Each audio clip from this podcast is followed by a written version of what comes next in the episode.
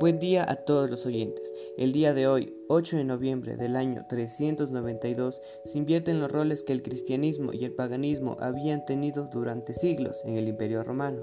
Recordemos que el emperador romano Teodosio, a la edad de 45 años, tres años antes de fallecer, prohibió totalmente el paganismo e impulsó el cristianismo lo que tuvo trascendentales consecuencias. El decreto unió las raíces judeocristianas del continente europeo con la cultura greco-romana. Recordemos que hasta el concilio de Nicea en el año 325 las iglesias cristianas eran incendiadas, quienes profesaban la religión cristiana eran perseguidos y su patrimonio era confiscado. Particularmente bajo el emperador Diocleciano se intensificó la persecución cristiana. El cristianismo, la religión llegada del próximo oriente que no había dejado de ganar terreno, sobre todo desde el reinado de Constantino a principios del siglo IV, ahora es la única del Imperio Romano.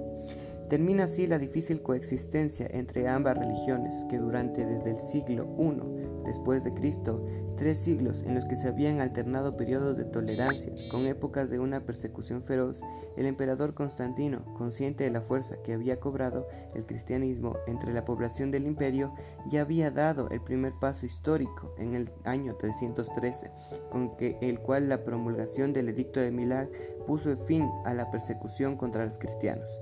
Juan Sánchez se despide, lindo día.